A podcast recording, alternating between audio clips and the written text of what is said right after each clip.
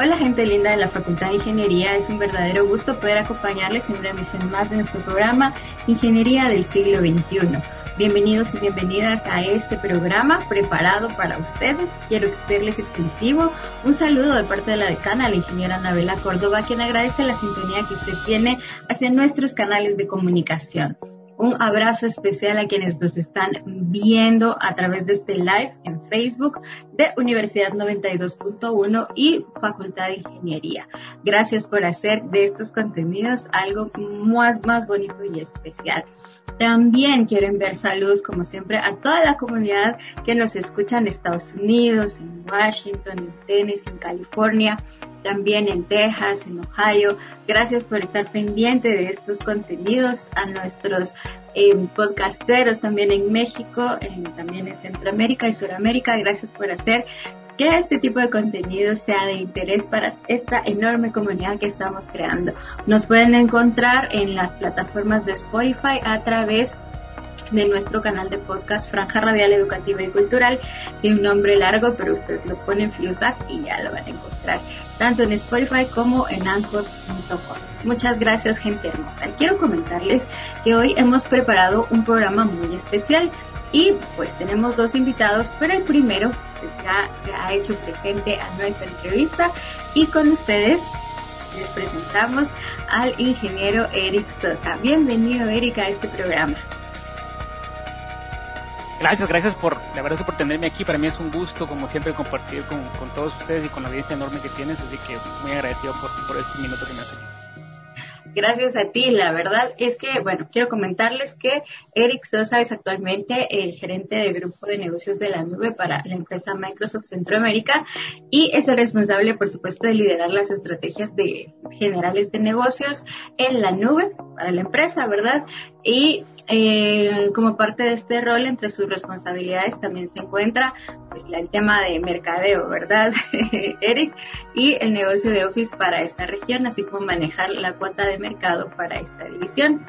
Eric cuenta con una trayectoria de más de 10 años en, esta empresa, en Microsoft, donde se ha desempeñado en, una variedad de roles, incluyendo pues gerente para eh, mercados emergentes de Latinoamérica, especialista en soluciones de tecnología y consultor para el área de desarrollo de eh, comunicación si no estoy mal. Así que, bueno, ya hemos hecho la presentación. Eric va a venir hoy a hablarnos. Eh, estamos conmemorando, bueno, recientemente hemos conmemorado el Día del Internet y nos parecía que eras el invitado ideal para poder compartir con nuestra audiencia un poquito acerca de los antecedentes de la conmemoración del Día del Internet. Así que te cedemos el micrófono para que puedas compartir con nosotros esta información. Bueno, muchas gracias. Mira, sí, la verdad es que eh, celebramos hoy el Día Mundial de Internet. La verdad es que esto viene desde hace... Se, se, estableció oficialmente en el 2005. Anteriormente era un día... El 17 de mayo se conmemoraba el Día de las Telecomunicaciones y de la Sociedad de la Información como tal. Eh, y luego, obviamente, con la evolución de, del Internet ya se estableció que este era el día adecuado para, para, digamos, celebrar, si fuera posible, un día del Internet. Eh, quien lo propone básicamente la Asociación de Usuarios de Internet. Se empieza a celebrar en muchos países, de los cuales obviamente muchos empiezan a adherir.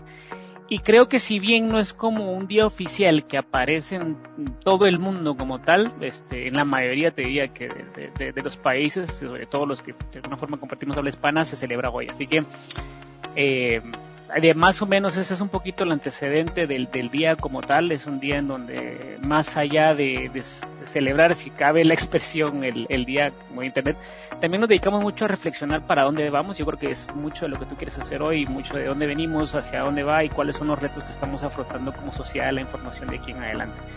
Eh, y bueno, creo que para eso vamos a, a discutir hoy. Así es, muchas gracias. Y bueno, la verdad es que con esta eh, bueno, nos dicen eh, que la tecnología no es nada más que la aplicación de la ciencia, ¿verdad? Lo que tenemos descubierto de la ciencia es la aplicación. La tecnología es la aplicación que es más sencillo y acercarlo a la gente. Entonces, ¿cómo cambia algo como esto, como el Internet, eh, el mundo, desde tu punto de vista? Mira, yo creo que sería yo estaría redundando mucho si te dijera que la Internet nos está cambiando a todos. La verdad es que cambió nuestras relaciones, cambia mucho la forma en que nos comunicamos, cambia mucho la forma en que incluso nos relacionamos como, como seres humanos.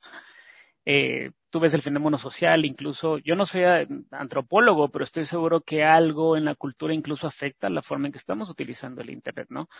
Eh, ya lejos han quedado aquellas historias en donde las comunicaciones eran asíncronas. La verdad es que incluso la forma en que nos comportamos nosotros en el día a día eh, eh, ya se puede incluso determinar a nivel de generación. Eso es lo que para mí es lo increíble, ¿no? O sea, la forma en que incluso utilizamos la Internet va muy atado a qué generación pertenecemos. Yo no uso la Internet igual que la uso mis hijos, por ejemplo. Eh, de alguna forma esto nos ha impactado a todos, nos ha impactado al punto en que hay ciertas que hay ciertas cosas que antes hacíamos de un modo que ahora las hacemos de una forma totalmente distinta. Podemos ver incluso cómo compramos ahora, cómo consumimos información, cómo producimos información, cómo hablamos incluso de una internet un poquito más personalizable, hacia donde posiblemente estemos evolucionando. Eh, y de alguna forma creo que en el, específicamente en el último año y medio que hemos vivido todos y que hemos pasado por una situación en la que posiblemente nunca nos imaginamos que íbamos a pasar, nos dimos aún más cuenta de eh, la importancia que tienen las telecomunicaciones y concretamente la Internet en nuestra vida, ¿no?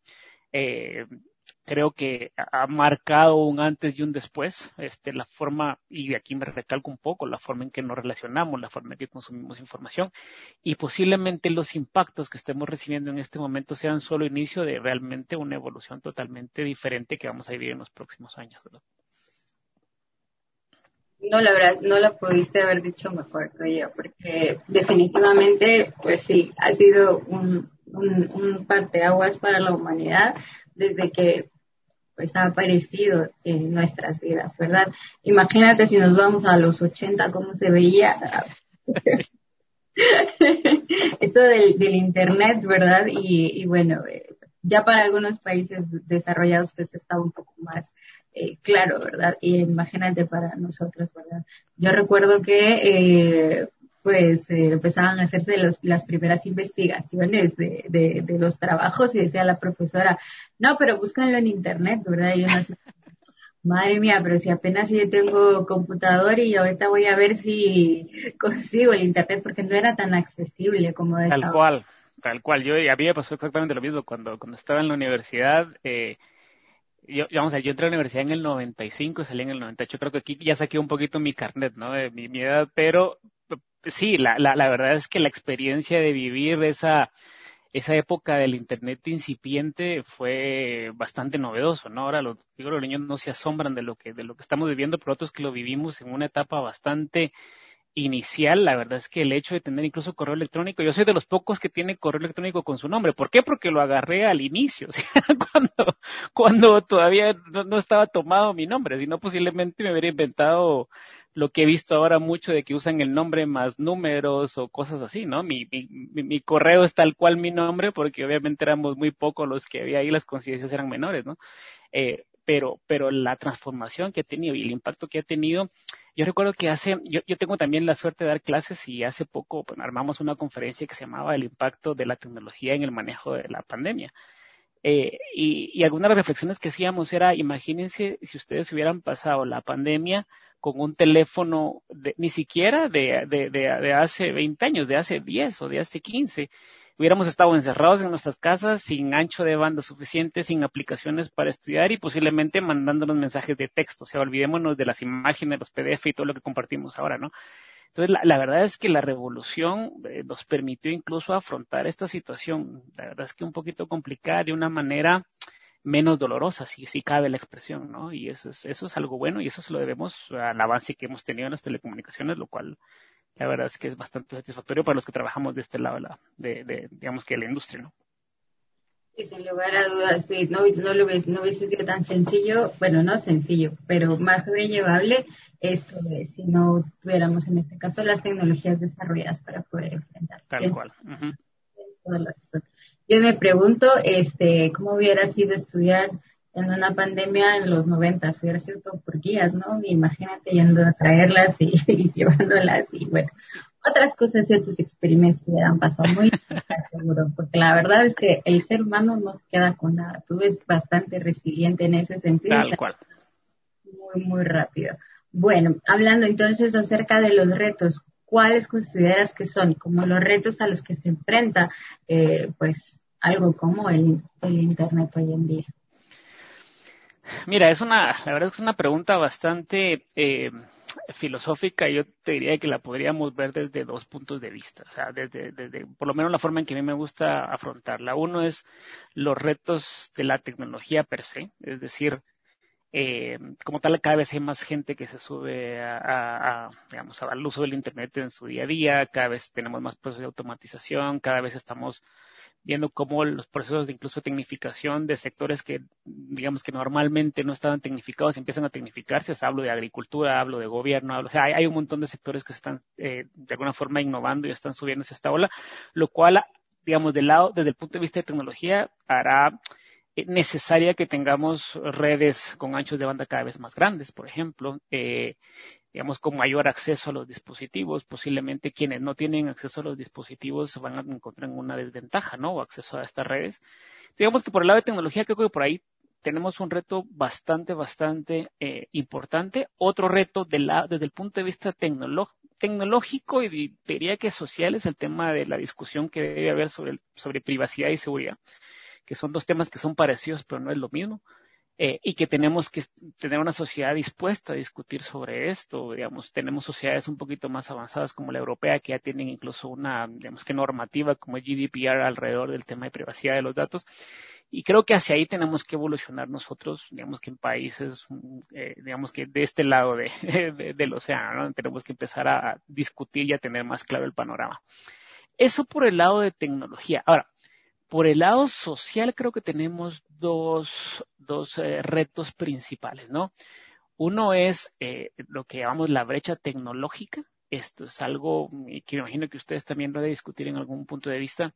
Es más social y, como te digo, antropológico, y es el tema de eh, cómo estamos haciendo para que no, para que todos avancemos a la misma velocidad. Tú mencionas algo súper importante y es eh, si la tecnología no hubiera estado como está hoy, hubiera sido más complicada la situación de pandemia, sí, pero para algunas personas, aún estando la tecnología disponible, fue complicado. ¿Por qué? Porque no tenían acceso a la misma. Eh, y creo que es uno de los retos que tenemos que ver cómo resolvemos como, como sociedad, es uno de los retos eh, que es importante resolver, cómo hacemos que todo ese segmento de la población de alguna forma tenga acceso a todos los recursos, porque si no va a ser muy complicado que un país se mueva a la velocidad que todos pretendemos que se mueve. Y el otro reto es posiblemente la brecha generacional. Eh, creo que se hizo muy evidente ahora eh, quienes estaban teniendo el acceso a la tecnología, quienes estaban preparados para usar y quienes no.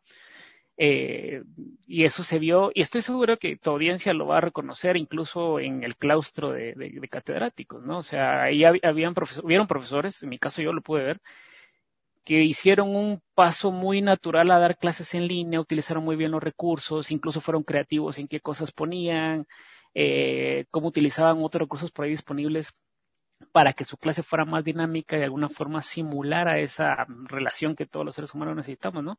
Mientras que hubo catedráticos a los que les fue un reto, ¿no? Y eso en un segmento de la población que de alguna forma está más preparada. Ahora, si tú te lo imaginas y haces, tratas de extrapolar a segmentos en donde la brecha posiblemente generacional fue más alta y fue, fue bien complicado. O sea, yo, yo tuve casos eh, cercanos de familiares que de repente se movieron a trabajar en línea y, y no conocían las herramientas, este, la, tecnología los golpeó. O sea, aún teniendo acceso a la tecnología, el cambio fue tan brutal que no lo pudieron hacer posiblemente de inicio a la velocidad necesaria. Entonces diría que esos son los retos que tenemos que afrontar como sociedad. Es importante que exista una discusión de, de todos, tanto desde el aspecto tecnológico como desde el aspecto social, porque estas cosas van a ir de la mano cada vez más en el futuro. Mira qué interesante esto que, que nos has dicho, porque justo en, un, en, un, programa pasado, la semana pasada, justo el jueves, estuvimos hablando de un evento que pues lleva ya 30, más de tres décadas en el evento, en, perdón, realizándose, que es la Olimpiada Nacional de Ciencias Básicas, ¿verdad? Y más de alguna persona pues ha participado y, y le ha servido incluso de, de motivación y de trampolín. Y pero esto es una actividad que se llevaba a cabo de manera presencial. Y justo el año pasado les tocó, eh, ellos ya venían trabajando, porque estaban trabajando en un proyecto piloto para que en Guatemala, al menos en el departamento de Guatemala, las pruebas pudieran hacerse ya virtuales, ¿verdad? Me tocó correr y echar a andar ese proyecto piloto como ya un proyecto formal, ¿verdad? Bueno, seguro sus, sus limitaciones y todo, y seguro aprendieron muchísimo de ello. Pero una de las constantes que nos decían es justo esto, el tema social, ¿verdad? No todos tienen los dispositivos para poder participar. Puede que tengan la capacidad para desarrollar este, este tipo de, ejercicios o de retos matemáticos, porque es una cuestión de matemática física, ciencia, química, pero el problema es el acceso a la tecnología. Tal cual es lo que es lo que decimos ahora, ¿verdad? Que sí, necesitamos seguir hablando de ello, porque si no es muy difícil que avancemos en este camino de desarrollo que todos buscamos, ¿verdad? Sí, tal cual, tal cual. Mencionaste algo que quisiera que pudiéramos explicar, el tema de privacidad y seguridad, para que quede un poco más claro a todos los que lo estamos viendo. Y este ya te digo que yo después de verme el dilema de las redes sociales, sí. ya me lo pienso, te lo prometo. Ya en el móvil es como... ¿Qué hago o no lo hago? Sí, no, creo que, mira, es un tema súper interesante porque creo que cobró eh, importancia de unos meses para acá. Yo, digamos, eh, documentales como el que tú hablas, este, eh, de Social Dilemma de, de, Netflix, creo que le hizo mucha, digamos, hizo mucho ruido también. Eh, el tema de Cambridge también, este, el documental, si tú lo vistes, también ah, ah, nos hizo pensar mucho en qué tanta data damos y qué tanto somos influenciados por las redes sociales. Creo que por ahí vino más la reflexión. Las políticas de cambio en WhatsApp, igual, como que todo el mundo se volvió loco y se movió a otra red social y, si no estoy mal, entran en, entraron en vigencia ayer o, este, eh, eh, y todo el mundo eh, dijo, me salgo de aquí, me voy a otro lado. Entonces creo que los últimos este, acontecimientos nos hicieron pensar mucho en el tema de privacidad y seguridad. Ahora, digamos, seguridad tiene que ver más con cómo tú proteges la información que quieres proteger, que no salga, ¿ok? Este, y cuáles son los datos y cuáles son aquellas aplicaciones y cuáles son aquella tecnología que tú vas a usar para que tu información eh, quede segura. De que básicamente ahora estamos hablando de información, ¿no? Eh, y eso tiene que ver con todos los mecanismos que pones alrededor y cómo cubres esta información y etcétera. Lo que no debe salir, que no salga. Ahora, privacidad tiene un poco más que ver con, bueno, cuando yo dejo que cierta información salga, eh, cuáles son los términos a los a los cuales me suscribo cuando dejo que esa información salga y a qué doy derecho a las empresas, ¿no? Eh, y como decimos, hay un dicho que dice que no hay almuerzo gratis, ¿verdad? Eso es un dicho que que, lo, hacemos, lo, hemos dicho muchas veces eh, en los últimos días y es básicamente qué cosas estamos permitiendo que sucedan con nuestra información por usar aplicaciones gratis. Y, y la verdad es que lo hacemos todos. Este, esto no es algo eh, yo tengo una cuenta en una, en, un, digamos, una aplicación de correo gratuita que obviamente lo utiliza para de vez en cuando mandarme publicidad seguro.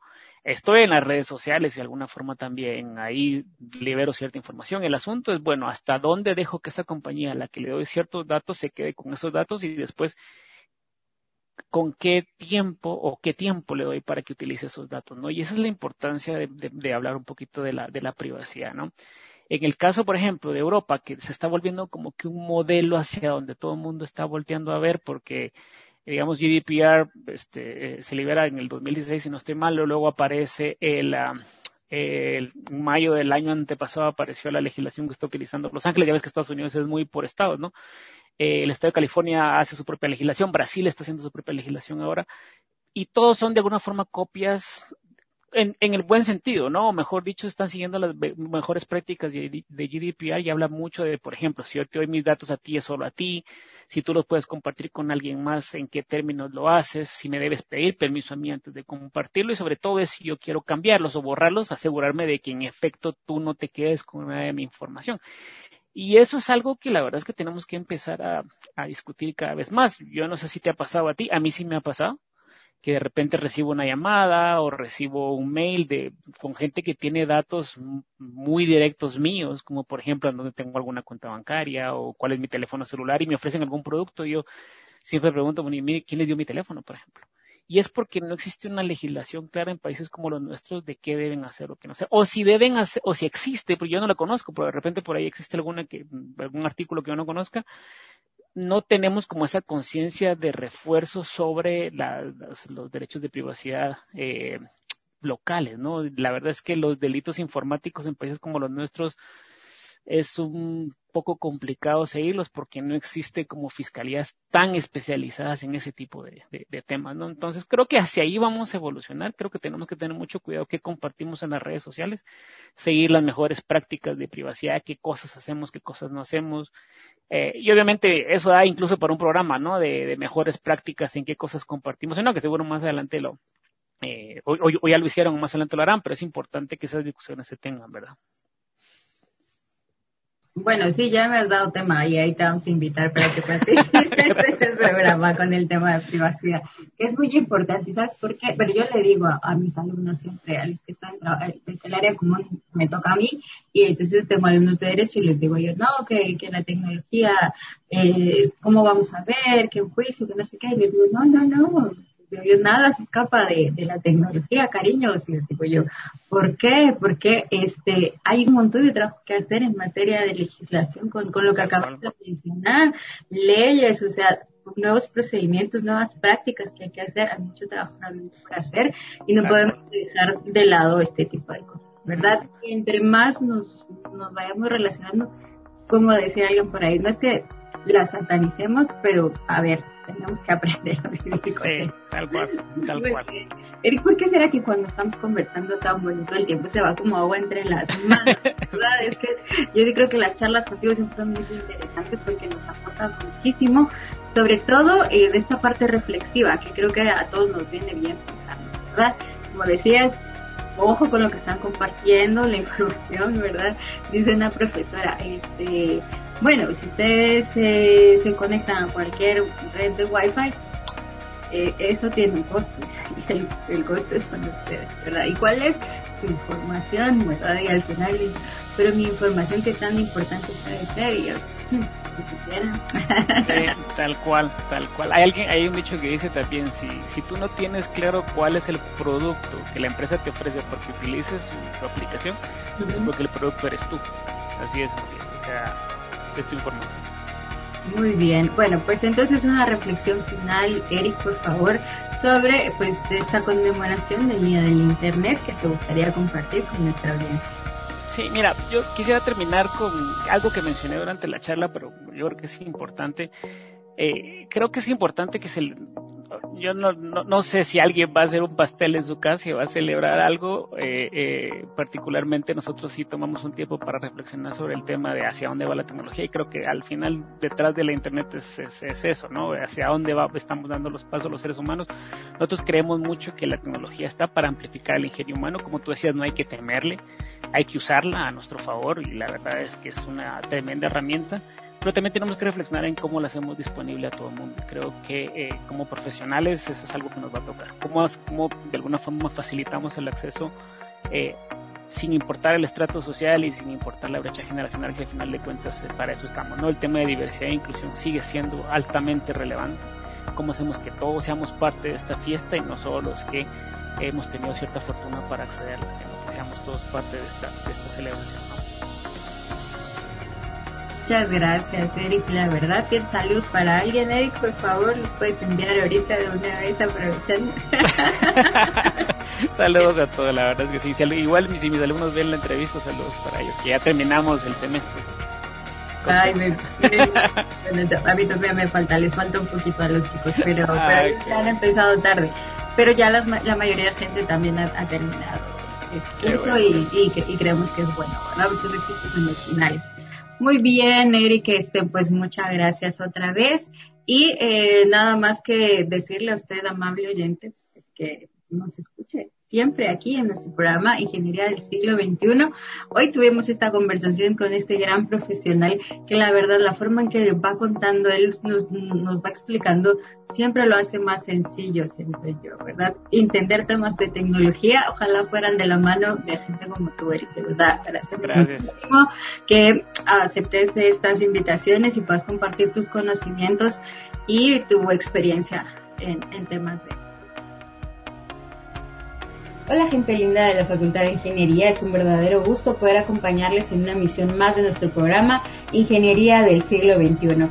Quiero hacerles extensivo un saludo de parte de la decana, la ingeniera Anabela Córdoba, quien agradece la sintonía que usted tiene hacia nuestros canales de comunicación.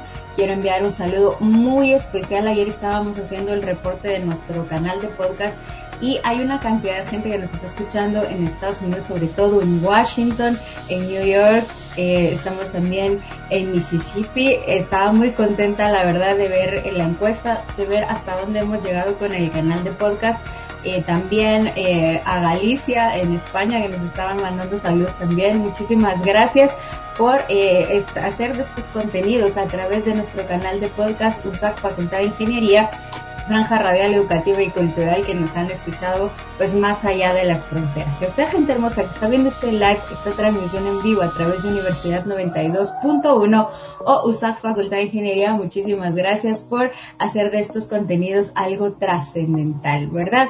Quiero comentarles también que bueno, pues ya estamos en el mes de mayo, ya llegamos al mes de mayo, y por ahí tenemos eh, muchos programas preparados interesantes para ustedes y hoy pues ya tenemos a nuestro invitado y ahora se los vamos a presentar. Del otro lado ustedes podrán ver en este caso a Juan José Silva, que él será nuestro invitado para hoy y pues les voy a comentar un poquito acerca de él. Eh, pues estudió en la Universidad de Chile la carrera de Ingeniería Civil Industrial Luego, pues en la administración de empresas en la Universidad Pontífica Universidad Católica, con más de 12 años de experiencia en cargos de dirección, gestión y coordinación de proyectos de retail, tecnologías y transformación digital, especialista en HR Analytics, innovación abierta y servicios en base a inteligencia artificial. Lidera la transformación digital en Latinoamérica con los primeros asistentes virtuales de reclutamiento y selección generando experiencias diferenciales para quienes participan en los procesos de recursos humanos con un foco en ayudar a las empresas a obtener más eficacia en los procesos a la vez de democratizar el acceso y oportunidades laborales a partir de méritos y experiencias de los candidatos. Y es que hoy justo vamos a hablar acerca de eso, cómo la tecnología también incursiona en temas como eh, los recursos humanos. La verdad es que si lo pensamos antes, pues no, no podría considerarse de tal forma, ¿verdad?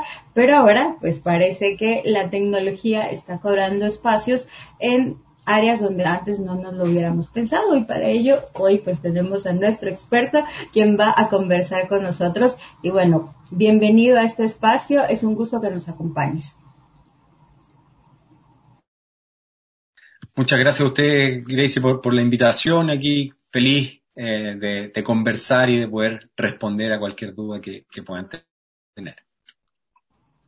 Muchísimas gracias, Juan José. Y bueno, para entrar en materia, ¿por qué nos platicas un poquito, nos platica un poquito eh, acerca de la evolución que ha tenido los recursos humanos eh, a raíz de la pandemia? Porque me imagino que todo esto ha cambiado considerablemente, ¿verdad? Éramos un antes en todos los sentidos eh, con lo de la pandemia y somos un después, después, después de esto que ha pasado. Ah, efectivamente, eh, bueno, el mundo de, la tecnología en general en la historia ha, tenido una evolución importante, sí, en, los colegios lo estudiamos asociado a, a nombres como las revoluciones industriales llevamos distintas revoluciones industriales en el tiempo y, nos tocó a nosotros vivir la cuarta eh, relacionada a, todo lo que tiene que ver con, la tecnología, con, los sistemas inteligentes, con el Internet de las cosas y, varios conceptos que, hoy día están bastante en boga, y, no solo hoy día, sino que, ya algunos años. Y seguramente eh, este contexto tecnológico se ha acelerado el último año con el tema de la pandemia. Eh, la llegada de la pandemia, el, teletrabajo, eh, la imposibilidad muchas veces de, movernos, la necesidad de estar más en nuestras casas, ha hecho que, la tecnología eh, sea parte fundamental del desarrollo humano de las cosas que, estamos haciendo. y seguramente hemos acelerado en los últimos años y hemos dado pasos que, que quizá hubieran pasado en dos, tres años más.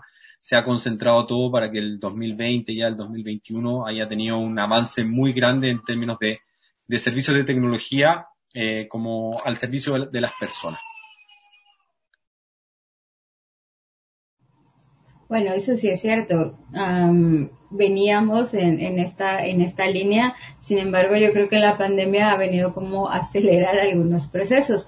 Hablemos propiamente en el tema de recursos humanos. ¿Cómo cambia el tema de recursos humanos, de reclutamiento y todo esto, al menos en la región? Bueno, les quiero comentar solo para hacer una pausita que nuestro invitado está en Chile, ¿verdad que sí?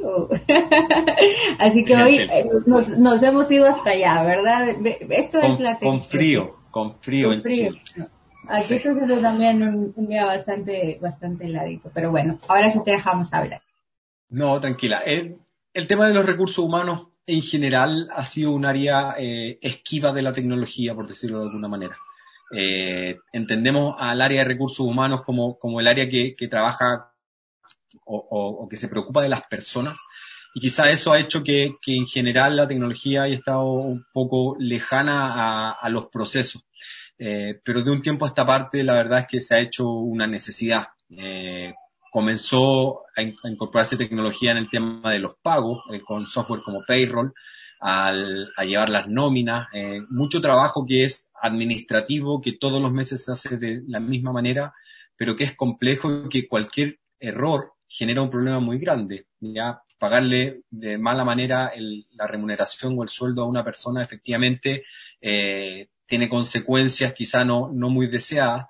Y eso le abrió la puerta a que otras tecnologías hayan ido incorporándose. Particularmente, eh, yo trabajo en una empresa que tiene puesto el foco en incorporar tecnología al reclutamiento y selección.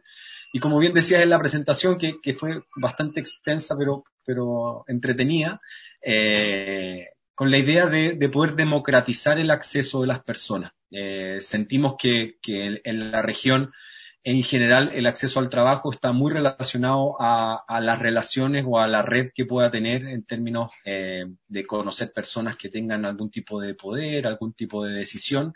Eh, y sentimos que, era necesario que, de alguna manera, eh, los méritos de las personas, los conocimientos, las experiencias, pudiesen ser más valoradas y sentimos que la tecnología lo permite, pues tiene configurada una vara de medición y mide a todos de la misma manera, independiente del lugar donde vive, independiente del género, independiente de la edad, y con eso sentimos que ayudamos a abrir puertas y a nuevas oportunidades a las personas que las andan buscando.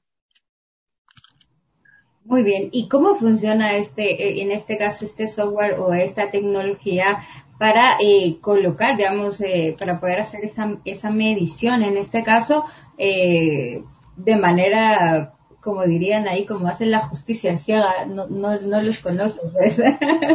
Entonces, eh, y, lo está viendo de acuerdo al, a, los méritos o a las acciones que está desarrollando. De acuerdo. Lo, primero es que, bueno, es una mezcla de, skills de inteligencia artificial con automatización eh, con rediseño de procesos, somos una empresa más, de ingeniería y por lo tanto ahí también hemos, hemos puesto mucho de, la lógica detrás. Todos hemos sido alguna vez candidatos a un cargo y entendemos los dolores que significa estar en un proceso, los miedos, los temores, los tiempos que pasan para que no nos den respuesta o haber tenido que ir a una entrevista y haber tenido que esperar 30, 40 minutos a que nos atendieran. Entonces, es un problema súper cotidiano, es un problema en el cual todos nos vemos enfrentados y con, con ese contexto eh, creamos AIRA eh, como una herramienta que permite efectivamente que el proceso sea más simple. ¿Cómo lo hacemos? Particularmente leemos hojas de vida, ya en el comienzo del proceso, eh, con procesamiento de lenguaje natural.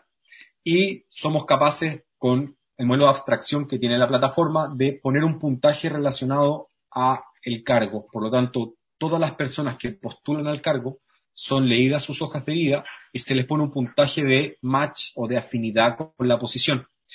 Además de esto, tenemos una serie de evaluaciones que se realizan tanto de experiencias o preguntas adicionales relacionadas al cargo, evaluaciones psicométricas, entrevistas, ya estas siguen siendo relevantes, o sea, este cara a cara que estamos teniendo, si bien es a distancia, sigue siendo un, como un pilar fundamental del proceso, porque somos las personas las que conocemos más la cultura de la empresa, la relación que hay que tener con la jefatura, los temas de liderazgo, que hoy día las máquinas quizás no lo tienen resuelto. Eh, lo que queremos hacer con el proceso es ayudar a que las personas eh, vayan siendo escogidas de manera más simple a través de algoritmos, eh, pero que la entrevista siga, siga sucediendo y que los profesionales de recursos humanos tengan su foco puesto en entrevistar personas en tener estos cara a cara, en tener más tiempo quizá para hacer entrevistas en profundidad y que la plataforma vaya haciendo el trabajo más administrativo, operativo quizá que pueda tener un proceso. Muy bien, muchas gracias. La verdad es que ahorita me ha surgido la siguiente inquietud. Ya me dices tú, ya me dice cómo es el, el, asunto. Hay algo puntual que me gustaría que, que, que nos diera como unos tips, en este caso, las hojas de vida cómo hacemos una hoja de vida, cómo hacemos un CV para que, bueno, en este caso, eh, un software, más adelante seguro, porque yo creo que ahorita todavía estamos en Guatemala eh, a, la, a, la, a la vejandanza, ¿verdad? De, de, de revisar de manera manual o analógica esto, ¿verdad? Pero dentro de tu experiencia, ¿cómo es que se hace, cómo podríamos hacer, en este caso, una hoja de vida que realmente eh, promueva lo mejor de nosotros, porque regularmente vemos hojas de vida eh, de tres, cuatro hojas y así, ¿verdad? Es una gran historia y, al final, eh, bueno, no sé si eso llama la atención o no en los reclutadores. Yo no lo soy, entonces me gustaría saber cómo funciona. Sí, si nos vamos al, proceso manual de hoy, eh, creo que hay un tema de azar muchas veces en la selección, porque lamentablemente los reclutadores no tienen todo el tiempo para poder estar leyendo todos los currículos. Si pensamos que tienen, no sé, un alto de postulantes de 100, 200 hojas de vida enfrente, comienzan a leer esta torre de papeles eh, y se encuentran a dos o tres personas que ya les parece que calzan con el Lo más probable es que el resto de, los papeles no los lean. Eh, los guardan en un cajón, los archivan y, y, al final, si tenemos la suerte de estar arriba del montón, eh, puede que seamos seleccionados. ¿Cuál es la gracia de la tecnología en este caso? Que, lee todos los currículums sin distinción. Eh, a todos les pone un puntaje y por lo tanto, ya sea el primero o el último, todos tienen la misma probabilidad de tener un, como una buena aceptación o de ser evaluados al menos.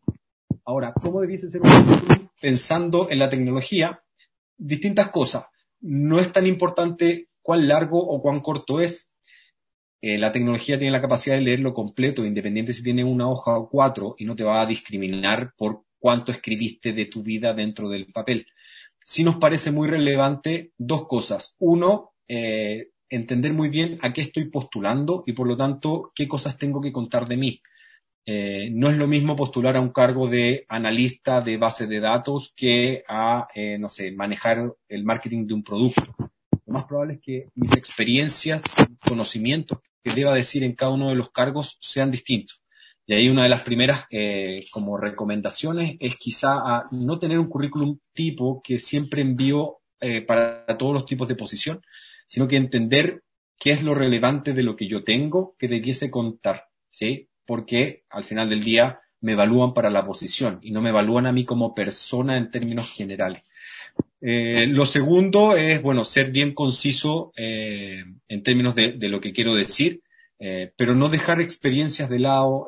hay, hay mucho, sobre todo la gente que viene recién saliendo de la universidad, deja experiencias universitarias que puedan ser muy relevantes para las empresas para decidir, como, no sé, haber hecho clases, haber tenido algún tipo de ayudantía, haber pasado por, por alguna organización eh, quizá extracurricular, pero, pero trabajo con, no sé, en, alguna eh, ONG o, o, en alguna agrupación quizá de algún tipo de religión, o sea, todas esas cosas que muestren liderazgo, que muestren empatía, que soy capaz de relacionarme con el, con el resto, son muy relevantes a la hora de decir si un profesional es mejor que otro.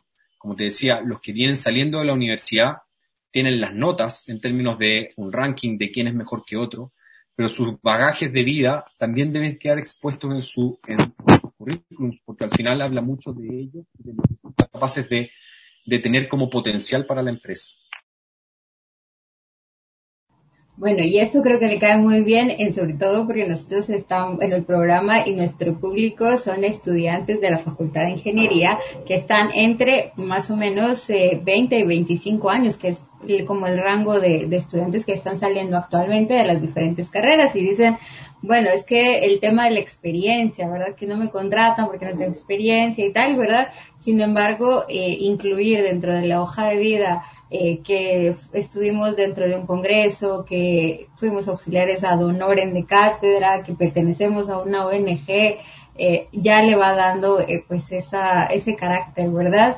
Para, mm, para, para ocupar un puesto, ¿verdad? Y es que todos nos presentamos, creo yo, frente a esta, esta situación del primer trabajo y no sabemos muy bien cómo presentar la hoja de vida, mucho menos cómo hacer la entrevista ni estar preparados. Y más ahora que es por cámara, imagínate, una cosa bastante compleja. Pero bueno, me parece muy interesante. Muchas gracias. Yo creo que lo, va, lo va a agradecer muchísimo el público joven eh, lo que has dicho esta, esta, tarde.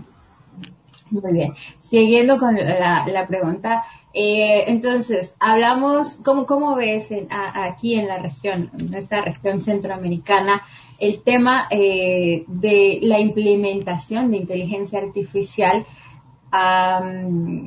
Ya en el área de recursos humanos, ¿cuáles serían esos beneficios? Menciona, mencionabas, mencionaba algunos, en este caso, de pues eh, el hecho de hacer una lectura bastante amplia de los diferentes eh, aspirantes, ¿verdad? Pero ¿qué otras cosas podemos eh, encontrar de beneficios con la implementación de esta, de esta tecnología?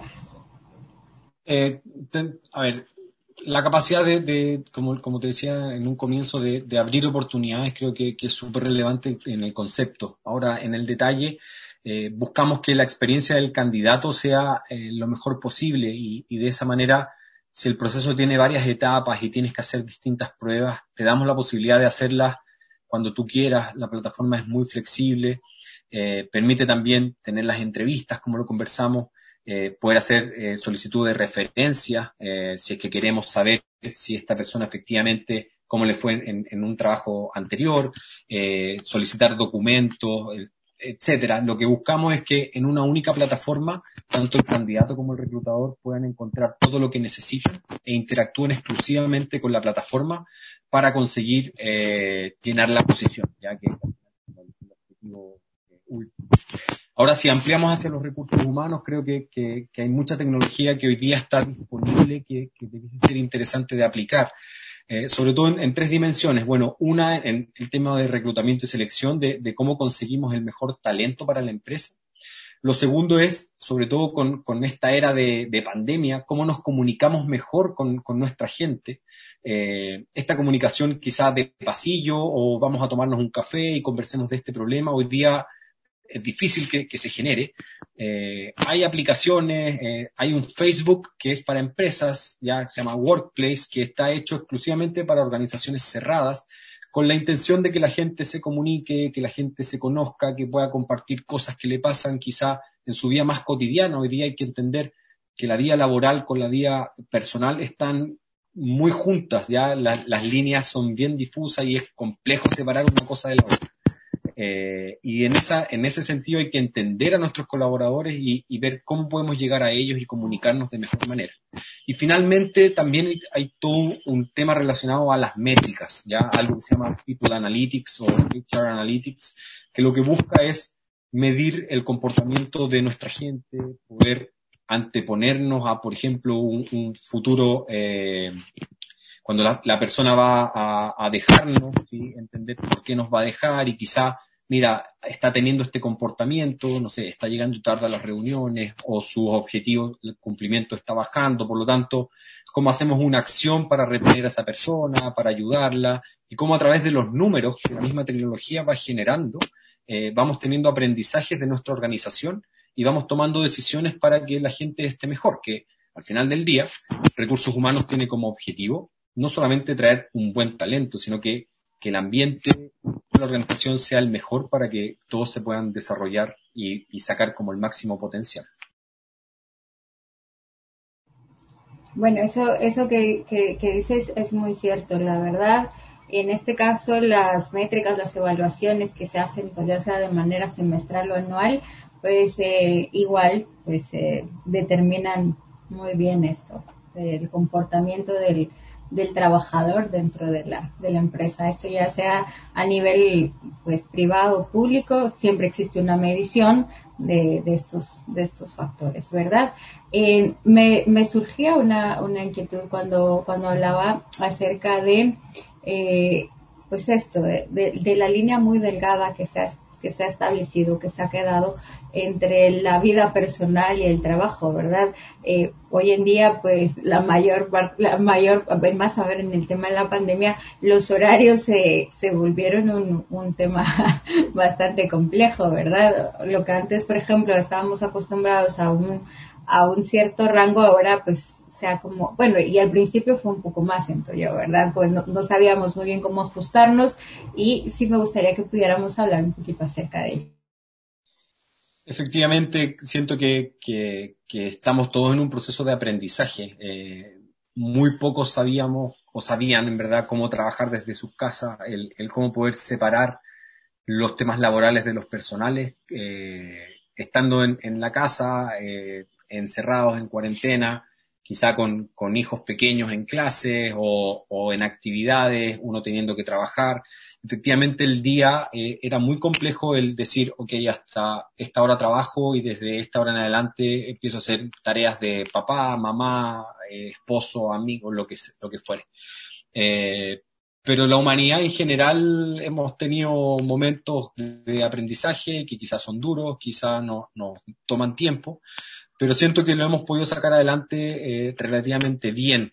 Eh, trabajo de los empleadores también, el tener mayor conciencia de la situación en que están viviendo las personas, entenderlo. Eh, si estás en una reunión y se aparece un hijo, una hija porque te viene a preguntar algo, es parte de la nueva realidad en la cual nos desenvolvemos, no enojarnos por eso, entender que quizás es la empresa la que, entre comillas, está invadiendo el espacio familiar también, y en ese sentido convivir, eh, creo que es lo mejor, tener entendimiento, flexibilidad. Ojalá trabajar contra objetivos más que con horas de frente a la pantalla. Eh, entender que quizá eh, ahora yo trabajo mejor en las noches porque mis hijos están durmiendo y en el día los tengo que ver. Entonces, ser súper flexible, creo que la comunicación es muy importante. darse el tiempo trimestralmente para tener conversaciones más personales en el uno a uno, eh, cada uno tiene su propia realidad, eh, entender en qué están, cómo te ayudo, eh, cómo te apoyo y, en ese sentido ir construyendo como un soporte para que todos puedan rendir. ese es un poco el, consejo que podría entregar en, esa línea. Muchísimas gracias, Juan José. Bueno, hablamos hace un momentito sobre el CV. Ya nos dije, ya nos diste dos tips ahí para, para poder redactar uno un poco más eh, influyente o atractivo para los reclutadores. Ahora vamos a hablar acerca de las métricas y en el y en el siguiente la siguiente pregunta después de hacerte otras preguntas para que te lo se lo quede pensando eh, sobre algunas cosas que son importantes tomar al momento de la entrevista.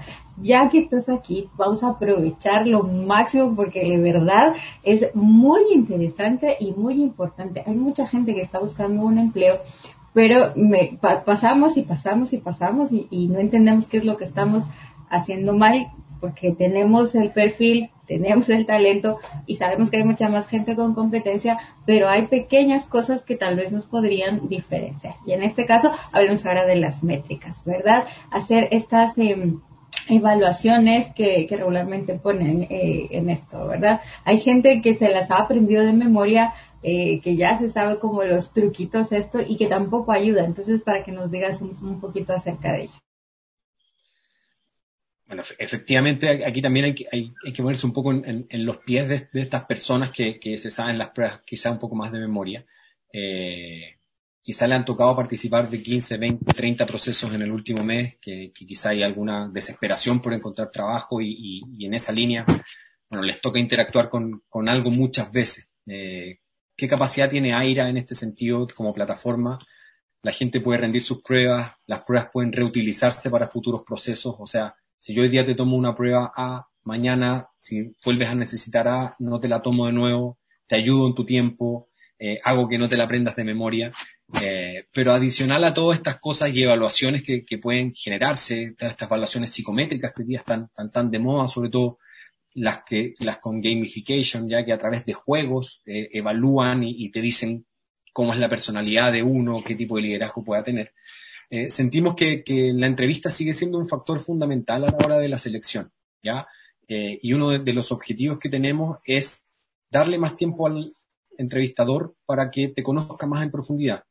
Eh, que no tenga que correr porque tiene que entrevistar a 20 personas y tiene 10 minutos para cada uno, sino que la plataforma me ayudó a saber que estos tres son los mejores y quizá le puedo dedicar una hora a cada uno.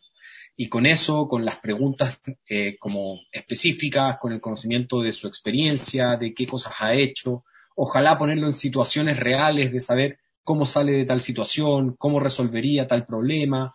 Eh, la idea es que el reclutador siga siendo la persona que toma la decisión. Eh, por lo tanto, mezclamos todo lo que tiene que ver con la tecnología con lo mejor de las personas también. Y seguimos creyendo firmemente que eh, son las personas las que hoy día marcamos la diferencia. El tema es que les quitamos peso administrativo operativo de encima y las dejamos de cara a los procesos de valor, que tiene que ver con la entrevista, que tiene que ver con el conocimiento de la persona y finalmente con, con la selección. Muchas gracias, Juan José. Sí, yo creo que es muy importante. La entrevista es fundamental porque al final eh, creo que es el último paso, pero que creo que como uno de los pasos más importantes al momento de elegir el talento, ¿verdad? Ahora, ¿algún tip para cuando vamos a una entrevista, Juan José? a nosotros que estamos buscando trabajo. Yo creo que, ser sinceros, eh, ser como son, seguramente eh, entender a la empresa que están postulando, conocerla, saber el, el, rubro en que se encuentran, si vende algo, qué cosas vende, cómo es su organización, etcétera.